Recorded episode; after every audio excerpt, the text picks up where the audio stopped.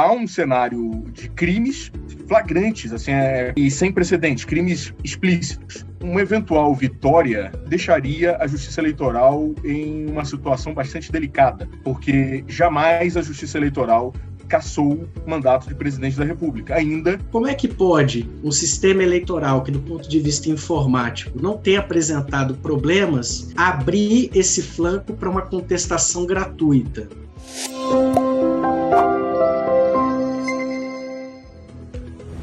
Olá, sejam bem-vindos ao quinto podcast Ideia Brasil. Esse episódio é a hora da gente falar sobre justiça eleitoral. Nós temos conosco o Vitor Chaves, que é procurador federal, foi secretário executivo e ministro-chefe interino da Secretaria de Assuntos Estratégicos, além de procurador-chefe do DINIT, do ICMBio e professor da FMG. Boa tarde, doutor Vitor. Boa tarde, Eric. Boa tarde, Daniel. E boa tarde a todos que nos acompanham ou nos acompanharão em breve.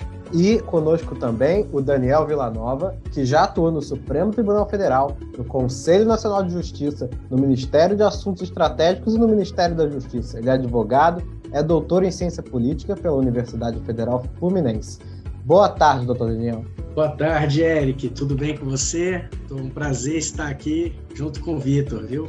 Grande satisfação prazer é meu, junto com esses dois currículos gigantescos que eu falei aqui agora. Eu sou Eric Andriolo e eu vou moderar essa nossa conversa sobre justiça eleitoral. E a primeira coisa que eu gostaria de perguntar: a justiça eleitoral está preparada para essas eleições? Com todos os rumores de, que, de tentativa de questionar o resultado das urnas, é, algumas pessoas falando em possibilidade de golpe, que houve principalmente no 7 de setembro, ou de levante, ou de alguma coisa assim, vem essa, essa, esse reforço, né, de que talvez vai se dizer que tem uma fraude. Nos Estados Unidos, o Donald Trump fez isso, né, e as pessoas apontam paralelos. Então, nesse sentido, tem como ou a justiça eleitoral, ou a justiça no sentido mais amplo, ou o Estado brasileiro, ou as forças políticas relevantes estarem preparadas para esse tipo de contestação, que é uma contestação da legitimidade, né? não só da parte técnica do processo? Eu acredito que sim, é, até mesmo porque nós estamos falando de uma justiça especializada,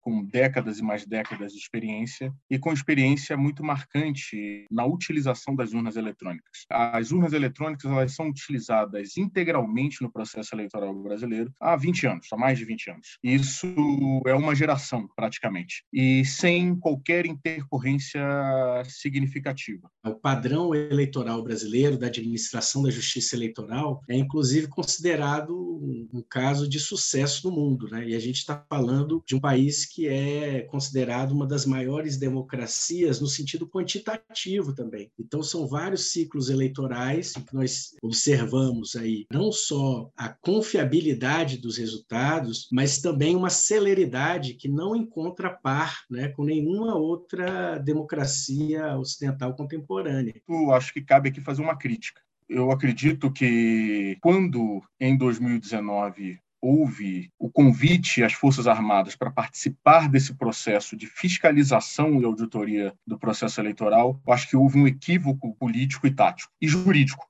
esse equívoco jurídico está porque todo órgão brasileiro, todo, toda entidade pública, por força constitucional, ela deve obedecer o princípio da legalidade. Então, é necessário que haja uma lei que discipline as competências específicas daquele órgão para que ele possa atuar, sob pena de arbítrio. E no caso das Forças Armadas e do Ministério da Defesa, não há essa competência legal para fiscalização e auditoria do processo eleitoral, nem algo correlato. O único papel das Forças Armadas no processo eleitoral, isso está presente no Código Eleitoral e também na Lei Complementar 97, que dispõe sobre a utilização das Forças Armadas, é o auxílio das Forças Armadas quando requisitado pelo TSE no que se refere à logística e à segurança e segurança de forma muito específica, é segurança física mesmo, e não qualquer nível de fiscalização. Quando o TSE faz esse convite, provavelmente com o intuito de conciliar, né, tendo em vista a trajetória, o histórico do presidente da República, abriu-se um flanco terrível para esses tipos de questionamento. E foi isso que a gente observou nos passos seguintes, e é importante destacar que não só materialmente, ou seja, do ponto de vista das competências, essas competências não existem do Ministério da Defesa e das Forças Armadas, como no procedimento houve um conjunto de atropelos, mesmo que a gente considere legítima a participação das Forças Armadas, que eu, da minha parte, deixo bem claro que, mesmo convidados a participar de uma comissão, a sua atuação tem que ser balizada pelas leis de regência e pela Constituição, obviamente, mesmo que a gente considere legítima essa, essa participação, havia procedimentos. E esses procedimentos estipulavam prazos. Prazos, inclusive, para as sugestões eram de 17 de dezembro de 2021. As Forças Armadas apresentaram um ofício em 22 de março de 2022, um ofício extemporâneo de um processo que eles já vinham participando, em tese, convidados, desde 2019.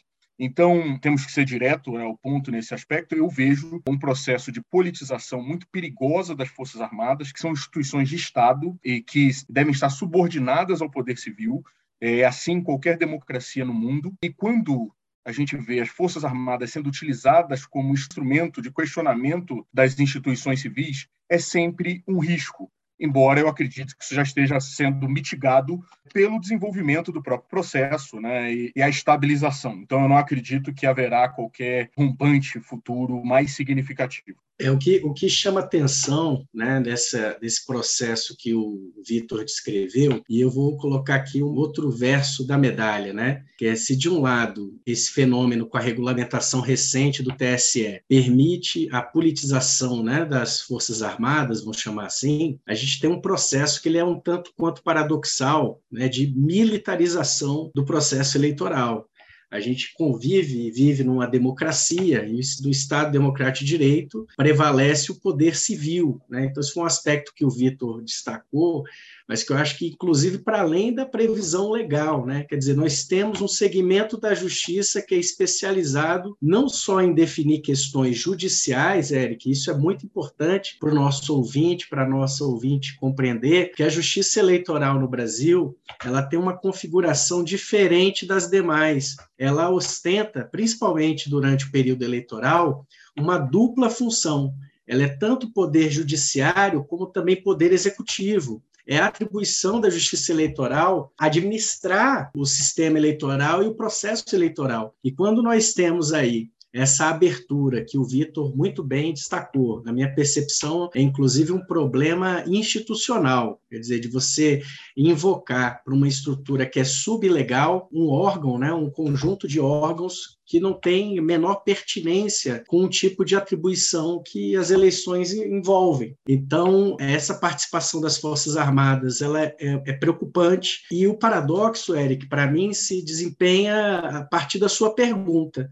Né? Porque como é que pode um sistema eleitoral que, do ponto de vista informático, não tem apresentado problemas, abrir esse flanco para uma contestação gratuita? E outra coisa, inclusive a partir dos incidentes que nós tivemos nas eleições de 18, né? O nosso sistema eleitoral, ele não estabelece qualquer sanção ou qualquer limitação ao uso abusivo dessas contestações dos resultados eleitorais. Quer dizer, o candidato que perde, ele é, acaba sendo estimulado a questionar o resultado das eleições, meio que para convocar ali provocar um burburinho, provocar uma confusão, isso não gera qualquer punição em si, né? E o caso, o próprio caso das últimas eleições presidenciais foi bastante emblemático, porque nós tivemos a contestação, a recontagem, uma decisão da Justiça Eleitoral dizendo que o resultado era aquele mesmo, e a chapa, a coligação que contestou, não sofreu qualquer restrição, qualquer limitação, até a título de boa-fé ou má-fé dessa contestação.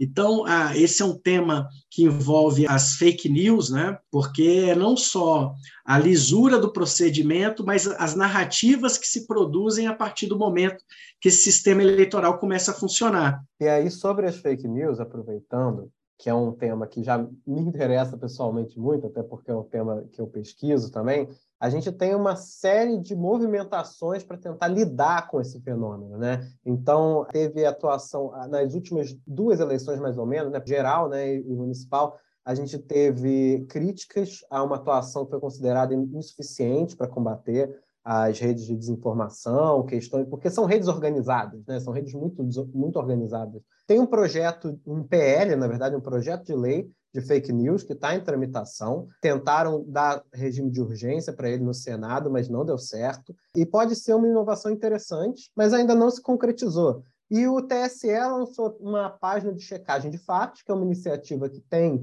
se provado é, bem sucedida parcialmente, né, por parte de jornalistas, né, e o ministro Alexandre de Moraes, que é vítima de campanhas de desinformação pessoalmente, né, é agora o presidente do TSE, né? Assumiu a posse, inclusive foi bastante noticiada essa posse dele, ele fez discurso e tudo. Eu queria falar um pouco então sobre essa questão, porque talvez seja menos relevante a realidade da lisura das eleições, né? Se a população passar a acreditar que elas são ilegítimas, né? Que elas são fraudulentas.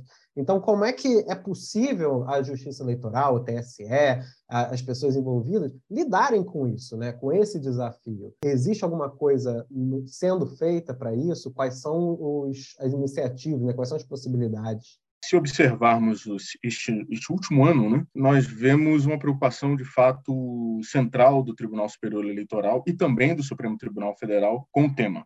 No julgamento da chapa eh, Bolsonaro-Mourão, em outubro do ano passado, o tribunal entendeu que não, é, não havia caso de afastamento do mandato. Entretanto, as mensagens foram muito claras. O ministro Alexandre de Moraes fez um discurso bastante duro, em que ele levanta aspectos que você mencionou e fala que, em relação à eleição de 2018, o TSE não estava preparado para as fake news e como o processo nas redes sociais, sobretudo o WhatsApp, WhatsApp foi ganhando contornos. Entretanto, que essa não seria a realidade da eleição de 2022 enfaticamente disse que aqueles que apostassem nesse mecanismo seriam punidos. Né? E esse discurso ele foi reafirmado em pelo menos mais duas oportunidades públicas pelo ministro Alexandre de Moraes. E também em outubro, o TSE julgou o, o, caso do deputado Fernando Francischini, do Paraná, em que entendeu que, um, meios de comunicação, conforme previsto na legislação eleitoral, no, na lei das eleições, no contexto atual, teria que ser lido de uma forma mais ampla, para de forma a, a abarcar redes sociais e toda a comunicação via internet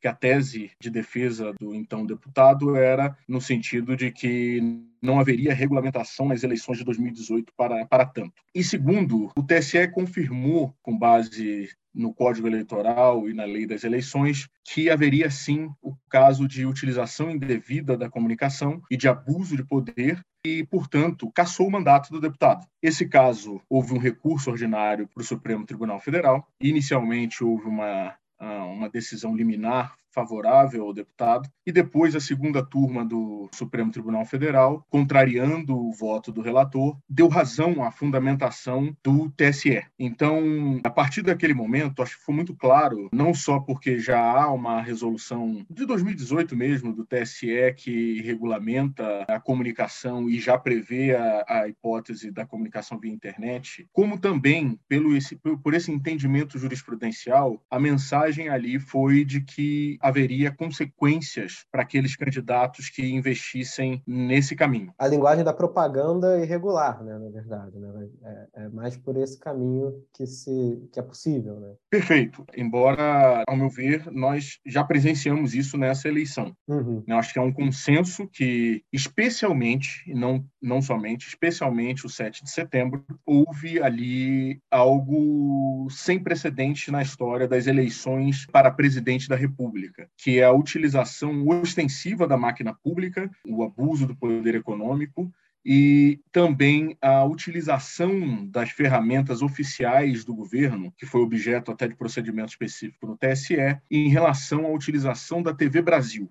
Então, a TV Brasil acabou transmitindo todo aquele evento com cara, com cheiro, com, com tudo de um, de um evento de campanha e não como um evento cívico. O TSE, entretanto, tem procedimentos. Em princípio, é um procedimento que não. O ideal seria nós pensarmos em medidas de fato céleres que evitassem ultrapassar o período eleitoral. Mas historicamente isso a gente não consegue observar. Então esses processos eles acabam demorando um tempinho. Eu diria que o tema das fake news, embora ele se apresente, né, de maneira uma grande inovação, né, apesar da discussão já ter alguns anos, né, pós-verdade e tudo mais, esse fenômeno, ele historicamente, né, até no Ocidente, ele não é novo. Qual que é o desafio da justiça eleitoral em realmente comprovar se ela está preparada ou não a partir do momento que essas situações de fake news aparecerem. Então, o primeiro elemento é o elemento, inclusive, reputacional. Né? A gente percebe que nas mídias sociais, nas redes sociais, houve uma espécie de dessacralização, não só da justiça eleitoral, mas das instituições judiciárias no Brasil. A boataria, a memerização, né? quer dizer, os próprios ministros vão se tornando personagens, são, vão se tornando vítimas, né? ou são colocados em contextos de chacota. Isso representa o quanto que um espaço espaço que antes era, inclusive, encarado como um espaço de autoridade, inclusive por meio do humor, né? Então, é, aqui eu faço até uma referência, um estudo clássico né, da historiografia do Robert Darnton, né? Dos dentes falsos, né? Do, do George Washington, né? Mas também outros estudos com relação ao período iluminista, né? Em que o rei da França foi perdendo a sua autoridade já pela boataria. Então, esse, para mim, parece um fenômeno com o qual eu não sei se a justiça eleitoral ela está bem preparada para produzir uma campanha reputacional que resguarde a sua própria autoridade. Então, ela vai ter que se impor pela jurisdição que, que realmente conseguir produzir nessas eleições. O segundo ponto que me parece muito, muito importante é esse aspecto da jurisprudência recente do TSE e do Supremo. A forma pela qual a justiça eleitoral, em sentido amplo no Brasil, enquadrou o problema das fake news foi mais de direcionar para ilícitos da propaganda do que propriamente a produção de conteúdo falso, em qualquer período que fosse. E qual que é a dificuldade que isso nos traz? Isso nos traz uma dificuldade porque o calendário eleitoral desse ano de 2022, e a gente precisa dizer isso também, para além desses abusos que foram cometidos aí no 7 de setembro, a gente teve uma certa ingenuidade institucional das instituições da justiça eleitoral brasileira, no sentido de justamente nesse ano de 2022, que seria o ano exemplar, o ano de protótipo para lidar com as fake news, nós tivemos um encurtamento do período eleitoral sob o pretexto de que isso reduziria gastos. Eu acho que são as eleições, se não são as mais curtas desde 88, está muito próximo né, de ser. Mas um calendário eleitoral muito enxuto mas que ele traz um, um seguinte complicador. A gente pode ter, inclusive, amplificado a nossa possibilidade de controle das fake news no período eleitoral. Mas se eu reduzo esse, esse período eleitoral, eu aumento o poder de barganha para quem não está comprometido com a pauta de produção de conteúdos que sejam confiáveis, transparentes e, e que possam ser verificados. Porque elas acontecem fora do período eleitoral, né? Muito. Exatamente. Exemplificando né, esse argumento, temos a situação do evento do presidente da República com os embaixadores, uhum. que foi imediatamente antes do período de registro da, das chapas presidenciais aquele evento, se realizado posteriormente, não haveria dúvidas sobre o enquadramento dele como um ilícito eleitoral. Há quem diga, inclusive, que mesmo antes, naquele formato, estamos diante de um ilícito eleitoral. Agora, indo ao encontro também da fala do Daniel no que se refere à necessidade da justiça eleitoral também, garantir essa imagem, não apenas ter a estrutura, ter um êxito, que é óbvio, né? nós começamos falando sobre a segurança do processo, tem que ser muito ingênuo para achar que o procedimento de urnas eletrônicas, por mais que se possa identificar como alguns alegam falhas, seria menos seguro do que o processo manual. O processo manual tem uma história longa de fraudes, fraudes a partir de urnas já previamente preenchidas, fraudes de trocas de cédulas, fraudes na contagem, são fraudes tamanhas e inúmeras que é até constrangedora essa, essa comparação. Só para ilustrar para o nosso espectador, que tem uma, um caso que particularmente para mim ilustra isso muito bem, que foi logo antes da Revolução de 30, né? porque era uma disputa sobre as eleições. Exato. lado que ganhou, o argumento era de que roubou muito, foi muito fraudado, né? Mas o lado que perdeu e depois apelou para a revolta, né? Também fraudou muito, né? Os dois lados fraudaram muito. Ganhou quem fraudou mais, talvez. A gente não tem nem como saber qual foi o resultado verdadeiro da eleição, né? E talvez quem tinha máquina, é que naquele momento era a situação, né, que venceu. Mas interessante esse exemplo,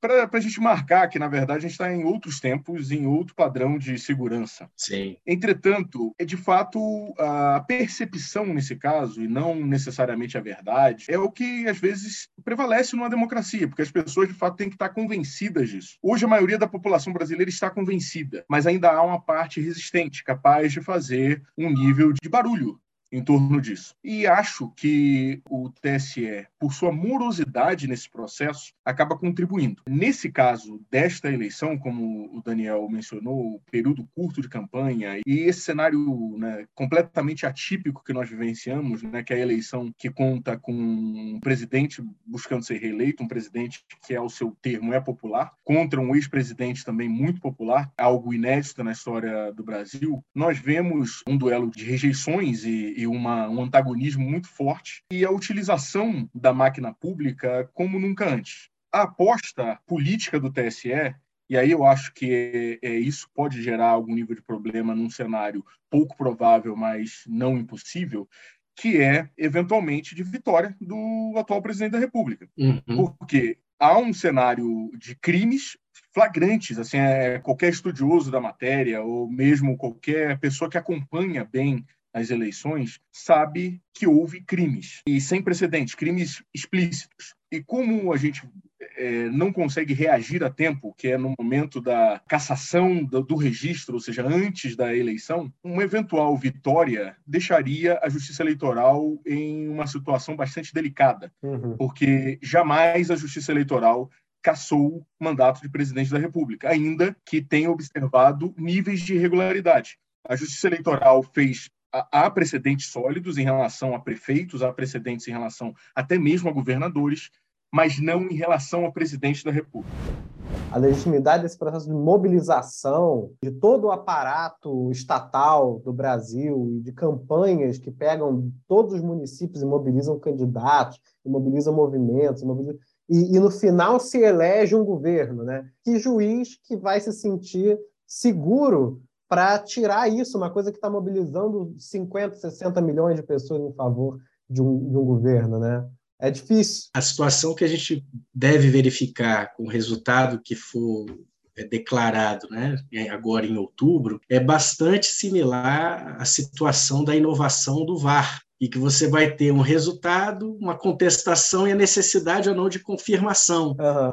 Então, esse suspense, é mais ou menos a sensação é essa, de você ter um resultado, mas para conseguir ou não garantir esse resultado, teremos de ter uma confirmação pelo âmbito institucional. E a gente está vivendo um ano em que, para além desses, para além dessa estratégia, que não me pareceu muito eficiente, né, do TSE, no sentido de reduzir o período eleitoral e desses descalabros, né, que quem está no poder, quem está incumbente, passa a ser incentivado né, a poder adotar medidas de de governo, inclusive com caráter propagandístico, né? nós estamos vivendo um ano também de muita instabilidade institucional. E eu digo isso não por uma questão de crônica política, nada disso. O ano de 2022 é o ano da história da Constituição de 88, em que a Constituição foi mais emendada na história dessa Constituição. São 11 emendas constitucionais. E muitas delas, eu vou destacar uma, que é chamada PEC Kamikaze, ela altera de maneira significativa os potenciais de eleição, principalmente de quem está no poder, de quem está na condição de incumbente, porque você oferece, por meio de emenda constitucional, benefícios que, se fossem garantidos por meio de lei, eles seriam certamente questionados. Né? E o problema, mais uma vez, esse era o terceiro ponto, que é, apesar da justiça eleitoral ter todo esse histórico né, de conseguir entregar o resultado, a gente sempre teve um elo fraco, que é a ideia de anualidade eleitoral. A história, desde que a lei das eleições foi aprovada, ainda na década de 90, nós tivemos uma série de puxadinhos legislativos para alterar as eleições seguintes. Então, o que acontecia era, próximo das eleições, o Congresso Nacional modificava as regras o judiciário percebia que havia um movimento de que a modificação daquelas regras alterassem a próxima eleição, a eleição imediata, e a estratégia da jurisdição eleitoral no Brasil foi sempre dizer que essas regras se aplicariam somente para as eleições seguintes. Neste ano, houve uma mudança muito bem consertada pelo Congresso Nacional Brasileiro, em que você modifica, por meio do oferecimento de inúmeros benefícios, né, aí no chamado Auxílio Brasil, Auxílio auxílio a caminhoneiros, auxílio aos taxistas, né, sem falar o próprio preço dos combustíveis, por meio de medidas que não são suscetíveis de controle, justamente pela jurisprudência formal que se construiu. Então, isso deixa nosso sistema de justiça eleitoral um tanto quanto refém desse formato, que é um formato de exceção eleitoral. A gente está tendo uma modelagem, uma mudança das regras muito próxima ao jogo eleitoral. Então, isso é muito preocupante. Eu só queria mencionar, né, porque a Justiça Eleitoral completa esse ano 90 anos, é uma inovação brasileira. Né? Ela foi criada no Brasil para os brasileiros, é, inclusive depois da Revolução de 30, né, que foi uma das, uma das questões, era justamente a, a lisura do processo eleitoral no período da oligarquia, né? E ela, te, ela tem seu próprio formato, né? Ela serve não só para legislar, ela também faz as eleições acontecerem, cria as normas fiscaliza. E agora o que você está falando é justamente que, por uma experimentação, é, talvez assim, é, não muito sábia, né, de, das regras eleitorais, a gente pode estar tá colocando em risco a própria lisura. Né? O Daniel ele foi preciso ao apontar esse momento atípico em que o Congresso Nacional opta por modificar a Constituição e com um propósito muito claro, que é um propósito eleitoral cria-se uma emergência quando a emergência já havia sido superada. A emergência houve, todos nós sabemos, passamos por uma pandemia gravíssima no país. Mas essa opção do poder constituinte derivado é uma opção que, de fato, modifica as regras do jogo e que coloca o Supremo Tribunal Federal, o TSE, em uma situação delicada, né? porque contraria a própria jurisprudência dessas cortes. Então, essa inovação no processo eleitoral ela foi muito negativa, vamos dizer assim, essa essas alterações constitucionais e também seguindo a linha do Daniel, foi péssima essa redução do processo eleitoral. Num momento como este no Brasil, o Brasil precisa ser discutido. Eu acho que esse, inclusive, é o principal intuito do Instituto, e quando a gente reduz o processo eleitoral, uma corrida né, ali de tiro curto, há menos espaço para esse processo, para a discussão programática, para a discussão que deveria ser a discussão guia né, do país, que é a discussão sobre o futuro. Então, também é um ponto negativo da justiça eleitoral. Do ponto de vista positivo, eu acho que houve avanços na regulamentação né, do ponto de vista da justiça eleitoral como administradora né, das eleições no Brasil no que se refere a fake news. Houve todo um trabalho com as plataformas digitais né, para se tornar menos abusiva a utilização. Então, hoje,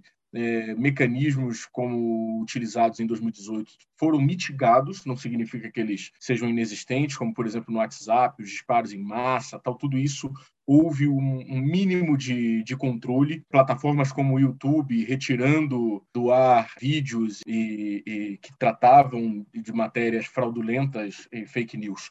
Então, esse, é o aspecto positivo. Claro que tem muito a avançar nesse tema, mas eu acho que foi dado um passo importante. Eu também concordo com o Vitor que, comparativamente às últimas eleições, né, na verdade, a gente já teve um tubo de ensaio com relação às fake news já nas últimas eleições municipais. Né? Então, como a carga política em relação a prefeituras e a vereadores ela é um, um pouco menor, né, em termos de representatividade nacional, a gente observou a justiça eleitoral um pouco mais à vontade para poder atuar, limitar e restringir essas situações. Né? A primeira dúvida que eu coloco com relação ao momento atual, Eric, com relação ao regramento das fake news, é se esse esse mesmo ímpeto, se essa mesma coragem vai acontecer para esses cargos que são mais expressivos, ou se a gente vai ter uma mitigação em razão do resultado. A segunda coisa que me parece muito importante é a ideia de anualidade eleitoral, que, a meu ver, é o artigo 16 da Constituição, né, talvez tenha sido aí o dispositivo mais violado esse ano, porque a ideia da anualidade eleitoral é que você tenha uma paridade de regras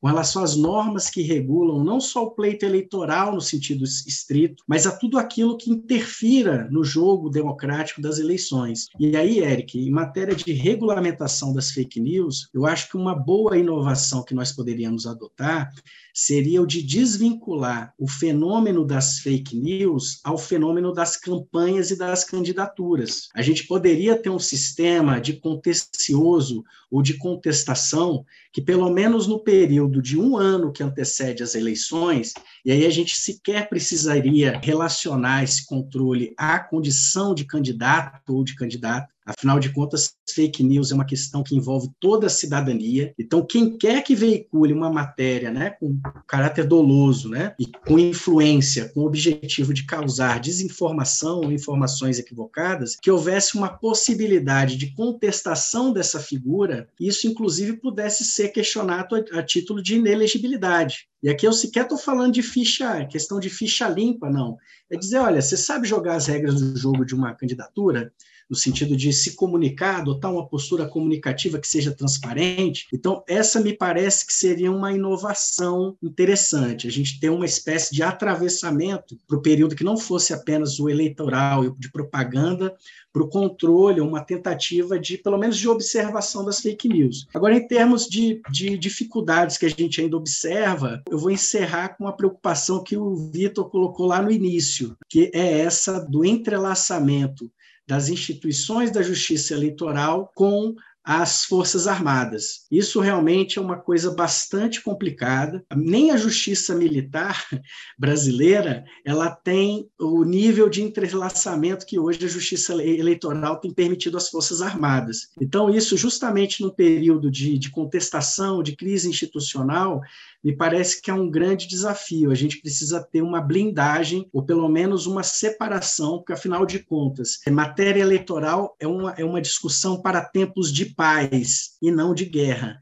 E a sensação que a gente tem é que a, as coisas estão aí misturadas, confusas. E com isso, infelizmente, eu preciso encerrar a conversa. Com isso, eu me despeço. Muito obrigado, Vitor Chaves, Daniel Villanova, por estarem aqui, terem essa conversa com a gente diante do nosso público. Obrigado, Eric. Obrigado, Daniel. Até mais. Grande abraço. Até mais.